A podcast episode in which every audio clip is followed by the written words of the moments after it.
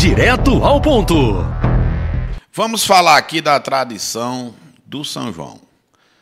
O município de Souza realizou semana passada um São João antecipado. Um São João não, realizou um festival da música. Porque o que mais se levou em consideração não foram as bandas de forró. Aliás, pouquíssimas bandas de forró ou artistas do meio musical relacionados ao forró. Que eu diga Flávio José que, de forma aviltante, fora praticamente expulso do palco do São João de Campina Grande. Mas e nossas tradições?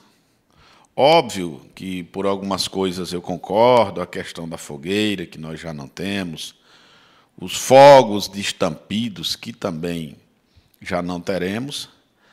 Mas, como diz minha esposa, não está parecendo São João, porque fizeram um São João antecipado.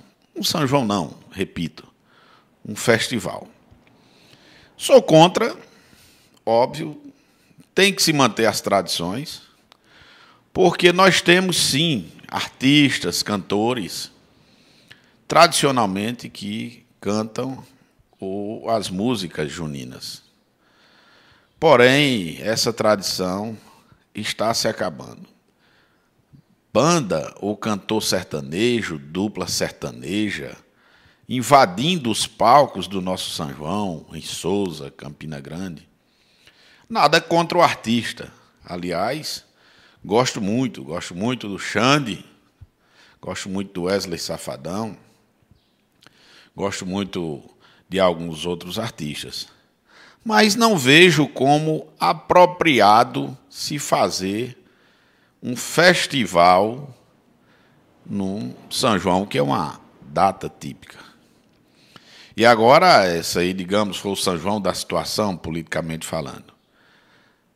E amanhã, amanhã não, hoje, dia 23 de junho, o São João, digamos, da oposição onde o ex-prefeito João Estrela diz que hoje é gato e cachorro.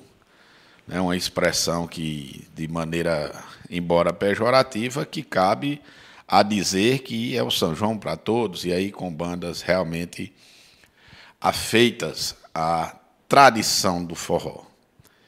Eu, particularmente, e é minha opinião, óbvio que a democracia, alguns concordarão e outros discordarão. Mas nossas tradições, infelizmente, estão se acabando. E você? O que é que você pensa? Eu, na minha opinião, repito, temos que voltar às nossas tradições. E eu sou mais, sim, o São João do gato e do cachorro. Valdeci Filho, direto ao ponto. Direto ao ponto.